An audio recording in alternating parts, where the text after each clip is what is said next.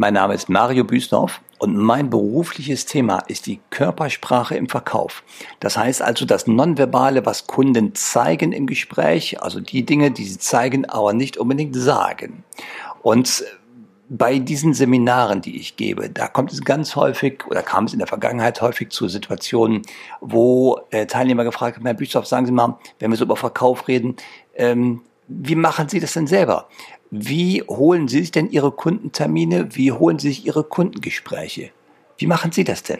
Und da sind wir natürlich ganz schnell bei einem Thema, was da heißt, wie baue ich denn Effizienz, eine Vertriebspipeline auf für den Monat, für das Jahr? Ja? Und weil die Fragen immer häufiger waren, habe ich gesagt, ich mache mal einige Folgen, das werden nachher vier oder fünf oder sechs Folgen sein, wo es nur darum geht, wie baue ich denn wirklich effizient die Vertriebspipeline auf? Und heute ist der erste Teil und da geht es darum, wie hole ich mir neue Adressen für meine Vertriebspipeline. Wie komme ich an neue Kundenadressen? Das ist häufig die erste Frage, die man sich stellt, wenn man im B2B-Umfeld ganz systematisch die Vertriebspipeline aufbauen möchte. Und die Vertriebspipeline, das ist ja, also ich habe sie mal hier als Flipchart gebracht, die Vertriebspipeline ist ja der systematische Prozess, wenn ich vom ersten Gedanken her mich frage, wer sind denn meine möglichen neuen Kunden, wo finde ich die, bis zum letzten Schritt, der Kunde vergibt den Auftrag, im besten Fall natürlich an mich. Und alle Schritte dazwischen, von den ersten Adressen, die wir uns suchen, bis zu der Frage, wer ist jetzt beispielsweise bei der Firma Schmitz, die interessant sein könnte für mich, wer ist bei der Firma Schmitz der richtige Ansprechpartner, wer vergibt den Auftrag, wer darf da unterschreiben, ja, aus dem richtigen Ansprechpartner herausfinden. Danach kommt es zum nächsten Schritt, das wird in der Regel ein Erstkontakt sein. Das kann entweder telefonisch sein, dass man mit dem Entscheider einen persönlichen Termin vor Ort vereinbart, oder es kann auch ein Kontakt sein, systematisch gesteuert äh, auf einer Messe oder bei sonstigen Anlässen zum Beispiel. Also wir haben einen Erstkontakt. Danach gibt es häufig einen Termin vor Ort beim Kunden oder bei Ihnen als Lieferanten in der Firma. Ja, es gibt einen ersten Termin, wo man sich sieht für ein erstes Kennenlernen und danach gibt es, wenn es gut läuft, mehrere Folgeschritte, also einen ersten Folgeschritt, einen zweiten Folgeschritt und irgendwann kommt der Punkt, wo der Kunde sich entscheiden wird, die Auftragsvergabe. Und diese Linie hier, die geht von oben nach unten, weil wir werden hier vielleicht starten fiktiv mit 100 Adressen. Und der zweite Schritt, äh, Ansprechpartner herausfinden, das wird uns nicht bei allen gelingen. Oder wir finden heraus, da sind ein paar Firmen bei, die sind für uns nicht interessant aufgrund der Struktur oder der Eigentümerverhältnisse. Oder es gibt Gründe, die Firma ist gerade von einem anderen Unternehmen gekauft worden. Das ist, äh, die ist deswegen nicht für uns interessant. Gründe gibt es genügend. Dann haben wir also hier schon ein bisschen weniger als vorne, wo wir gestartet sind. Dann haben wir beim Erstkontakt auch wieder ein paar weniger. Das heißt, wir werden nicht bei allen, die wir auf der Liste haben, einen Termin bekommen. Ähm, bei den Terminen und bei den Folgeschritten ist ähnlich. Manchmal stellt sich raus, äh, wir passen einfach nicht zusammen. Und dann gehe ich wieder immer mit einem Kunden weniger in die nächste Runde zum Beispiel. Bis ganz hinten am Schluss, bis zur Auftragsvergabe, da geschieht natürlich eine Menge. Der Kunde muss auch den Bedarf haben, der muss das Invest haben. Und ähm, das heißt, wir werden zum Beispiel, wenn wir hier mit 100 Gedanken starten, mit 100 Firmen, die wir ähm, uns raussuchen wollen, werden wir vielleicht in absehbarer Zeit drei oder sechs Monate, vielleicht sieben, zehn oder zwanzig oder vierzig davon als Kunden gewinnen, aber auf jeden Fall weniger als die Anzahl, mit der wir vorne gestartet sind.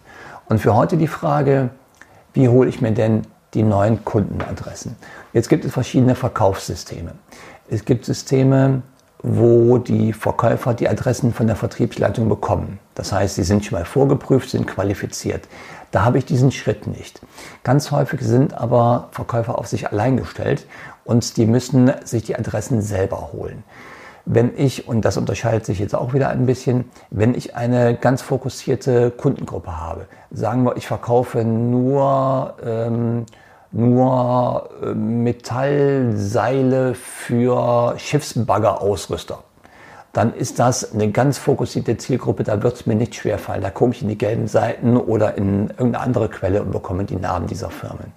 Wenn ich aber Produkte verkaufe, die zum Beispiel Büroartikel sind, ja, das können Schreibtischstühle sein, das können Lampen sein, das kann Fußbodenbelag sein, Reinigungsmittel, egal was, Dinge, die auch als Verbrauchsmittel immer wieder nachgekauft werden, dann ist quasi ein ganzes Gewerbegebiet mein potenzieller Kunde Ich muss nur noch den Kontakt dann suchen.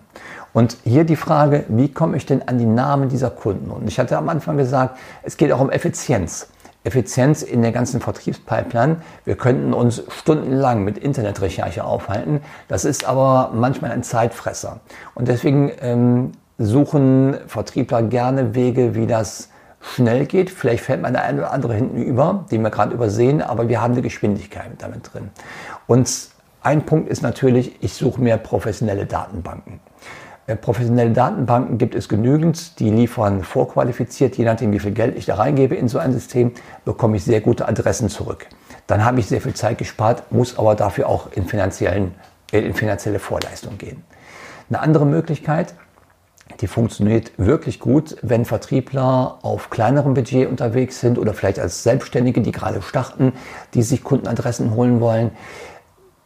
Gucken Sie mal, wer von Ihrer Zielgruppe oder die Kunden in Ihrer Zielgruppe, angenommen Sie wollen ähm, im B2B-Bereich Sägeblätter für holzverarbeitende Industrie verkaufen, dann gucken Sie doch mal einfach Ihre Zielgruppe, nämlich Schreinereien oder äh, Messebauer, auf welche Messen gehen die, wo tummeln die sich? Und Messen zum Beispiel haben in der Regel ein Ausstellerverzeichnis. Und Ausstellerverzeichnisse sind eine wirklich tolle, tolle Übersicht über die, ähm, über die potenziellen Kunden aus ihrer Branche.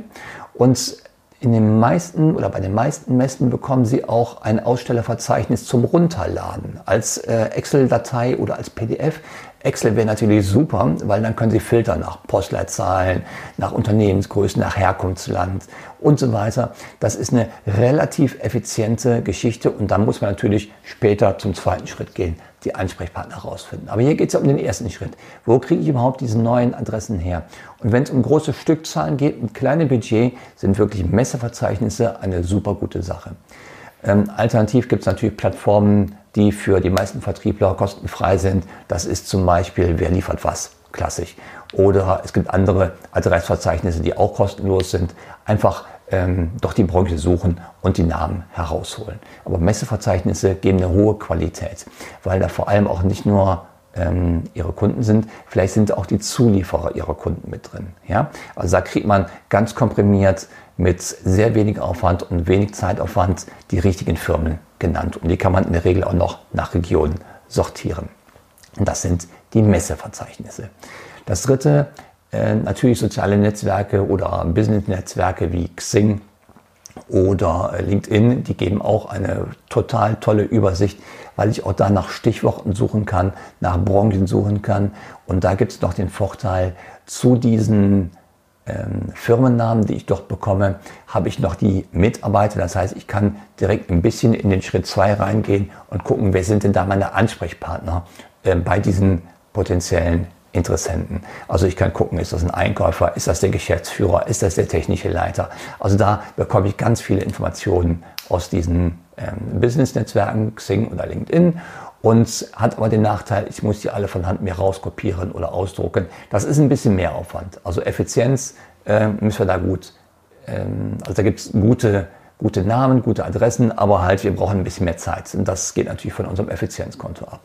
Und eine andere Möglichkeit, die auch sehr effizient ist nachher, vor allem was den weiteren Verlauf angeht, das sind Empfehlungen, Empfehlungen von bereits bestehenden Kunden. Und wenn Sie da mal Gelegenheit haben, mit einem guten Kunden zu reden, wo Sie wissen, der ist zufrieden, holen Sie sich mal eine Empfehlung, indem Sie fragen, sagen Sie mal, wer hat denn noch ein offenes Ohr so aus Ihrem beruflichen Bekanntenkreis für die Produkte, die ich habe? Holen Sie sich mal da eine Empfehlung und das gilt vielleicht nicht in der Geschwindigkeit wie bei einem äh, Messeverzeichnis, dass Sie dann neue Adressen bekommen. Dafür ist aber die Qualität der Namen, die Sie doch bekommen, bei weitem höher als im Messeverzeichnis. Ja, das sind so verschiedene Wege. Also einmal äh, so Unternehmensdatenbanken, dann Messeverzeichnisse, dann die äh, Netzwerke wie Xing oder LinkedIn oder halt Empfehlungen von bestehenden Kunden. Das sind so erste Schritte, die ich persönlich hier in dem Bereich Kundenadressen suchen, neue Adressen suchen, nehmen würde. Und eine Sache hat mir noch ähm, ein Vertriebler die Tage berichtet. Wenn er in einem Gewerbegebiet ist, dann nimmt er, wenn er dort rumfährt, kurz seine Handykamera und äh, knipst mal so im Umfeld alle Firmen, die sich dort aufhalten oder macht mal von diesen großen Klingelschildern, die da so an den größeren Gebäuden sind, mal so ein Foto, welche Firmen da alle drin sind und abends nach der Arbeit nimmt er sich halt diese Fotos und geht die Firmen halt eben einzeln durch und guckt, wer verbirgt sich denn da hinter diesem Klingelschild. Ich hoffe, da war jetzt was für Sie bei, ein paar kleine Ideen oder Inputs und freue mich darauf, wenn es in der nächsten Folge darum geht, wie hole ich mir denn die Namen der richtigen Ansprechpartner.